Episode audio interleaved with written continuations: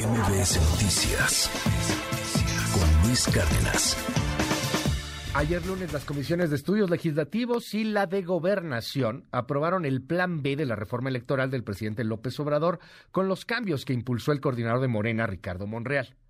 Hubo un debate, realmente tienen la mayoría, pueden hacer muchas cosas.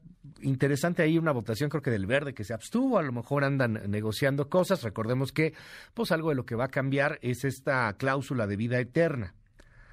Viene el debate en el Pleno, insisto, creo que tienen la mayoría. En la Cámara de Diputados ya están alistando, hágame usted el favor, en la Cámara de Diputados ya están alistándose para aprobar también, tan pronto como a más tardar el jueves, la, la reforma electoral en su plan B. Pero ¿en qué consiste? ¿De qué se trata esto?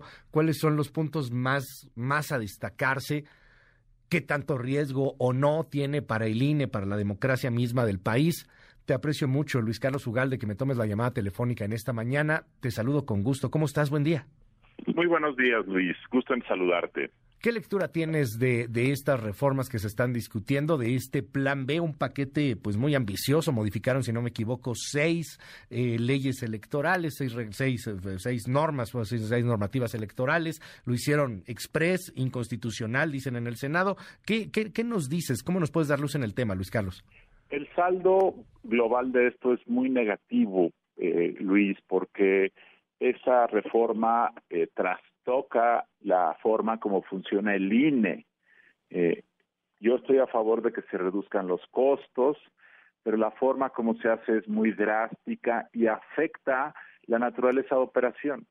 En particular, lo que la reforma hace es que desaparece todas las juntas distritales del instituto, son 300, y ahí es donde se capacita a los que integran las mesas de casillas, se instalan casillas, se cuentan votos, se actualiza el padrón electoral. Si tú desapareces toda la base del eh, aparato burocrático del instituto, pues lo dejas cojo.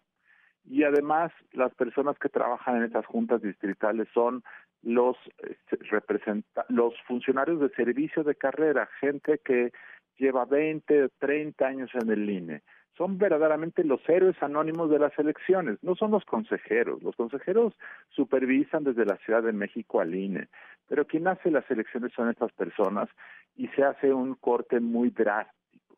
Se reduce más o menos el 85% de los funcionarios de carrera del instituto. Algo parecido lo hacen a nivel de las oficinas estatales del INE y en las oficinas centrales del INE también toman 17 unidades o direcciones y las fusionan en 12. Entonces, este es, yo te diría que el tema más importante, aunado a que desaparece en la Junta General Ejecutiva del INE, que es el aparato ejecutivo central del INE. Entonces, si tú al INE le quitas la capacidad ejecutiva, le quitas a los funcionarios de carrera, vas a debilitarlo mucho y su capacidad para organizar elecciones con gran calidad, como ha sido el caso en los últimos 30 años, se nos va a debilitar. El segundo tema que viene en esta reforma, Luis, es que se quitan las restricciones para que los gobernantes, empezando por el presidente, los gobernadores, hagan campaña abiertamente. Hasta ahora hay restricciones que establecen que está prohibido que participen, que digan, que hagan esta reforma les quita esa restricción y entonces el riesgo es que eh, pues este eh, van a empezar a hacer campaña el presidente abiertamente lo va a hacer ahora ha sido bastante parlanchín durante las elecciones pero con esto va a poder hablar todos los días y además se le quitan al INE y al tribunal eh, facultades de interpretación para aplicar sanciones a los partidos y a los candidatos. ¿Qué quiere decir eso?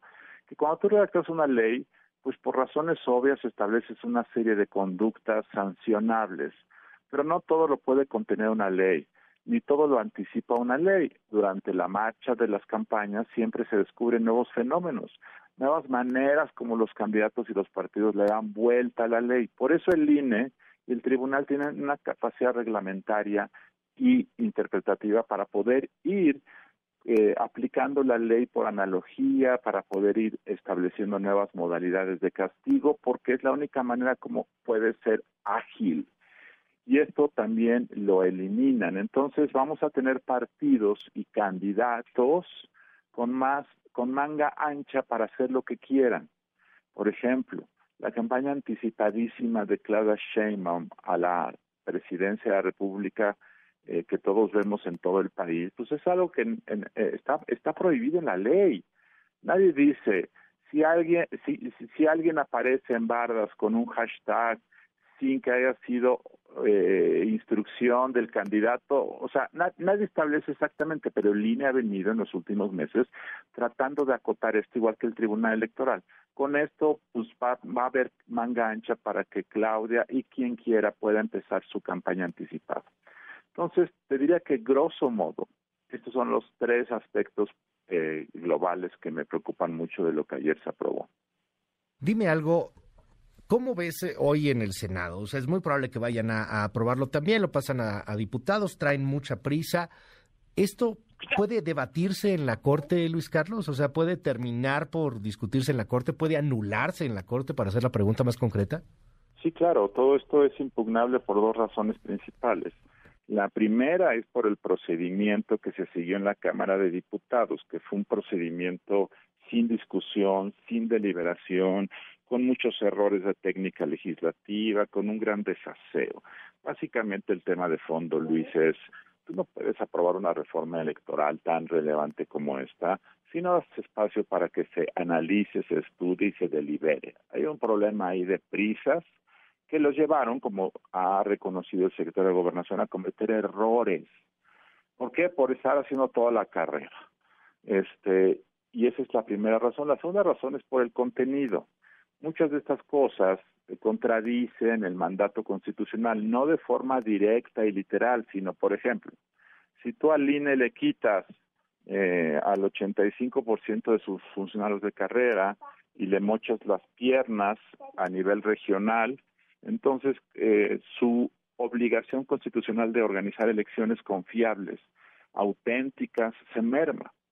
Si tú dejas que el presidente de la República pueda hacer campaña, pues entonces la equidad de las contiendas está en riesgo. Entonces, muchas de las cosas que aquí se legislan ponen en riesgo la obligación constitucional del INE y por eso, por esa vía, también es impugnable.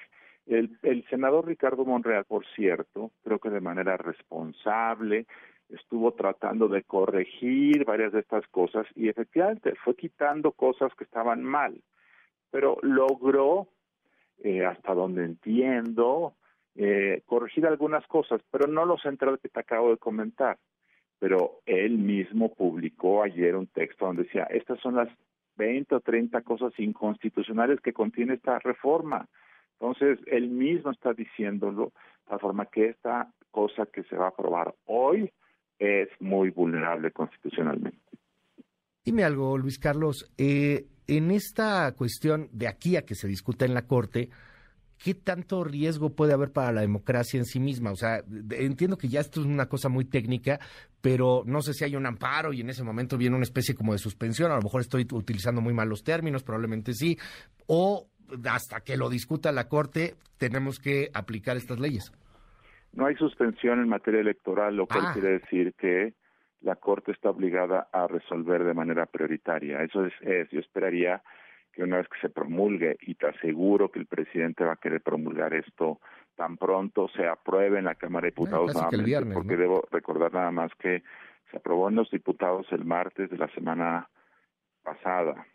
Luego, eh, ayer se aprobó en el Senado en comisiones. Probablemente hoy se vote en el Pleno, pero tiene que regresar a diputados porque el propio López Obrador dijo que se habían equivocado y ayer se hicieron muchos cambios que hoy se van a votar, entonces tiene que regresar a diputados. Será, dará tiempo de aquí al jueves o viernes, van a querer forzar la maquinaria para que así sea.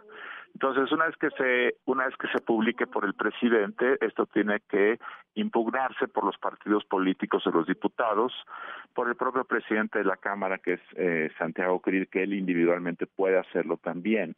Y entonces, eh, pues yo supondría que eh, en algún momento de febrero, esto debería de ser resuelto por la Corte para dar certeza, porque esta reforma además dice, a más tardar el primero de agosto de 2023, el INE debe haber concluido todo su proceso de reorganización interna.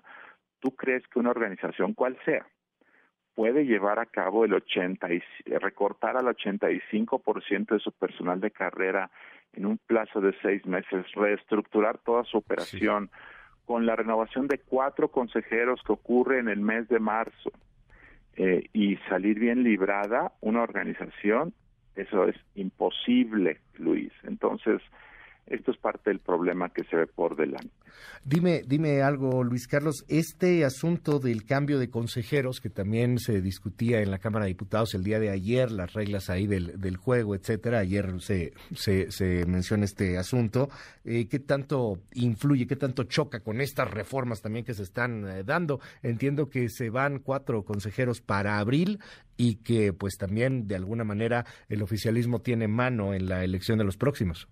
Mira, esta es una buena noticia en medio de esas malas que te estoy diciendo por dos razones. Uno es porque la reforma constitucional de López Obrador que se rechazó la semana pasada buscaba cambiar el método de nombramiento por voto popular eh, y finalmente eso no prosperó y ayer la Cámara de Diputados este, publicó eh, la propuesta de convocatoria. Yo la, yo la leí ayer íntegra y me parece que está bien hecha, me parece que no hay gato encerrado, me parece que no hay nada, sino una convocatoria bien pensada para que quien quiera se inscriba, para que haya un proceso meritocrático, para que idealmente lleguen los mejores desde el punto de vista técnico. Ahora, el problema es que aunque esta convocatoria está bien hecha, en los de aquí al día 21 de diciembre se, se tiene que nombrar al comité técnico evaluador, que es el que en los hechos aplica los exámenes, selecciona a las personas y elabora la lista de finalistas. Entonces, esos siete integrantes de este comité de evaluación son nombrados dos por la Comisión de Derechos Humanos y tú sabes que la titular de esta comisión tiene posturas gobiernistas eh, radicales. Entonces es probable que nombre a dos personajes con un perfil pro gobierno, mal, eh, mal presagio. Dos más los nombre el Instituto Nacional de Transparencia, que probablemente convoque a dos expertos de reconocido prestigio, como dice la convocatoria. Luego otros tres los debe nombrar la Junta de Coordinación Política, los diputados. Eh, entonces, hay un riesgo de que la mayoría de estos integrantes del Comité Técnico de Evaluación sean personas que quieran sesgar el proceso de, designación hacia personas, digamos, afines, que de todos los que se inscriban busquen mm, eh, orientar la selección hacia personas que puedan ser simpatizantes del gobierno. Ese es un riesgo. No es la primera vez que esto ocurre porque en el pasado otros partidos como el PRI y el PAN también han querido hacerlo, pero este es un riesgo que ahora ocurre eh, y debo decir, la convocatoria, sin embargo, que ayer se publicó, me parece que está correctamente bien hecha conforme al procedimiento vigente. Vamos a seguir de cerca este tema, Luis Carlos Ugalde. Te aprecio mucho que me hayas regalado estos minutos aquí en MBS y, bueno, pues a ver, a ver qué, qué, es lo que termina por votar el Senado. Prácticamente un hecho ya que esta reforma va a pasar y que en esta misma semana pues la regresan allá a la Cámara de Diputados. ¿Gana López Obrador? Sí gana López Obrador, por supuesto, porque su retórica de que va a poner orden en INE, de que va a cortar los sueldos exorbitantes y que va a sacar a una casta dorada neoliberal que ha gobernado la institución de los fraudes, pues eso va a permear entre su base de apoyo. pierde porque va simplemente a seguir eh, alertando y generando temor en eh, la oposición. Esto fortalece, por supuesto, la coalición opositora que se habían peleado hace dos meses y ahora se están reencontrando. Eh, yo creo que cuando la Corte, yo creo que la Corte va a revocar algunas partes, si no es que todo lo que se apruebe hoy, entonces será una victoria pírrica. Y nada más tener en cuenta un factor el factor Monreal. Este, Monreal estuvo haciendo un trabajo meticuloso de análisis de los riesgos de la reforma y lo publicó y cabildeó cosas y lo que va a salir hoy eh, aprobado, digamos que si era si tenía 100 puntos malos ahora va a tener no sé, 65, 70. No estoy seguro cuánto se le habrá quitado porque no se ha publicado lo que se aprobó ayer. Pero me parece que eso es que, algo hay que, hay que reconocerle a él. Lo segundo es, si solo le pudo quitar la grasa mala al 30, al, al 30% del paquete, en congruencia, Ricardo Monreal debería de votar hoy en contra de esa iniciativa. Si Ricardo Monreal vota en contra y además hace una exposición de las razones, creo que eh, la, la, la, batalla política la habrán ganado quienes están en contra de esto. Y además creo que Ricardo Monreal podría capitalizar eso. Y Ricardo Monreal a lo mejor podría convocar a algunos cercanos senadores, no creo que muchos, a que voten con él. Esto, sin embargo, creo que sería insuficiente para que se rechace la reforma, pero sería una batalla política que a lo mejor hoy puede ganar la oposición y Monreal, aunque Morena gane en los votos. Ya veremos. Gracias, Luis Carlos Ugalde. Te mando un gran abrazo. Mil gracias. Muy buenos días. MBS Noticias con Luis Cárdenas.